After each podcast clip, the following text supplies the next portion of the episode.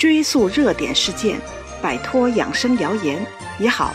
这里是彤彤中医养生妙招。现在是春天，南方有些地方气温开始回升，湿度开始增大，导致天气反潮，所以那里正在过回南天。在这种天气里，潮湿难挨，人很容易也就有了湿气。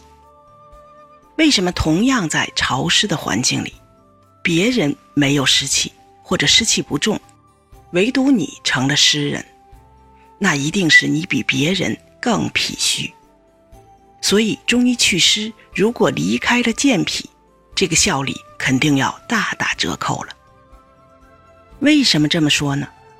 因为祛湿中有个重要环节，这就是运化湿气。只有当脾把湿气运到身体的出口处之后。才能达到身体祛湿的最后一环，也只有到这个时候，才能把祛湿的任务交给红豆薏米之类的祛湿茶。中医的脾不是我们腹腔中的脾脏，中医的脾有个功能，它是主运化的。运化是什么意思呢？其中包括两点：第一是把营养物质推送到身体各处。第二是将代谢废物排出去，所以中医的脾很像我们身体里的物流或者说快递。如果脾虚了，按照中医的说法，会导致两个结果：一个是清阳不升，一个是浊阴不降。营养物质推送不出去，这个时候人会疲劳，会气力不足，特别是春天会春困严重。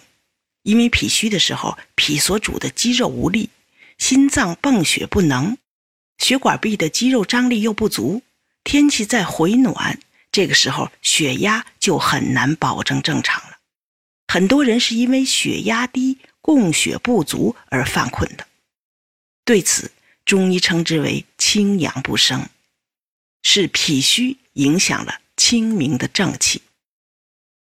与清阳不升相对的。就是脾虚导致的浊阴不降了，湿气就是浊阴，相当于代谢废物。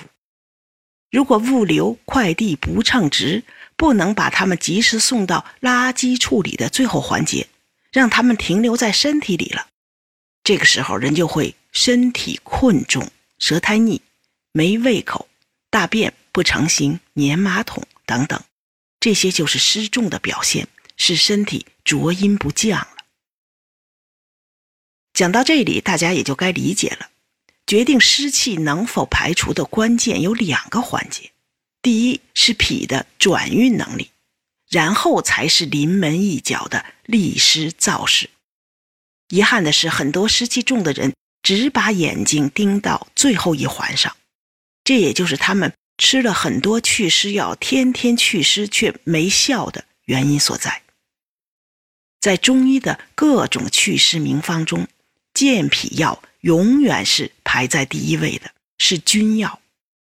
在这个基础上，再根据湿气的位置，为祛湿助力最后一把。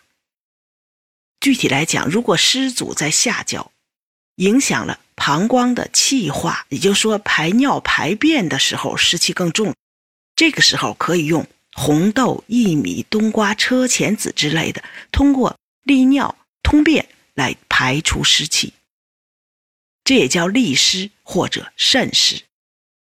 如果是湿阻中焦，就是说围绕着胃不舒服，或者是湿停上焦，就是胃肺有问题，这个时候表现的会是舌苔很腻、没胃口、口臭，那么藿香、佩兰之类的。化湿燥湿就适合湿主中上焦的时候，这也就是藿香正气水的使用范围，这就叫燥湿。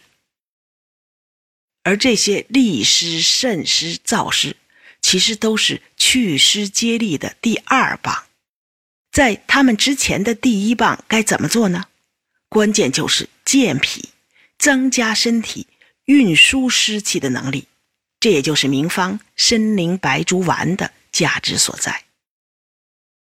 参苓白术丸虽然是现在我们在药店就能买到的常用药，但它出自宋代的官方医典《合剂局方》，由炒白术、人参、茯苓、山药、扁豆、莲子、薏仁、砂仁、桔梗等等药物组成。其中的白术、茯苓、扁豆、莲子、山药组成了健运大军，专门能助理身体升清降浊；而砂仁和薏仁则分别负责中下二焦的燥湿利湿。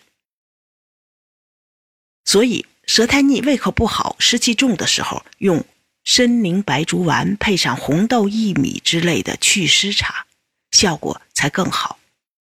或者虽然没有湿气，但是被严重的春困、吃饱了就困这些问题所困扰，参苓白术丸又能发挥健脾运湿之外的补气力量，通过升清、升举阳气，减少你的疲劳感。因为湿气重和气力不足看似区别很大，但根基都是同一个，这就是脾气虚。只不过湿气重的时候，脾虚的表现是降浊无力，身体废物代谢不出去；而气力不足、总是犯困的时候，脾虚的表现是升清不足，营养物质推送无力。在这里需要提醒大家的是，参苓白术丸是药物，药物的服用和加减最好遵医嘱，或者说按照药物说明书的提示，这样。你的服用更专业、更准确，也能避免贻误病情。如果你觉得这期节目对你有所帮助，可以点击节目右下方的订阅按钮，这样就不会错过节目更新了。每周二、周四，我会在这里准时开讲。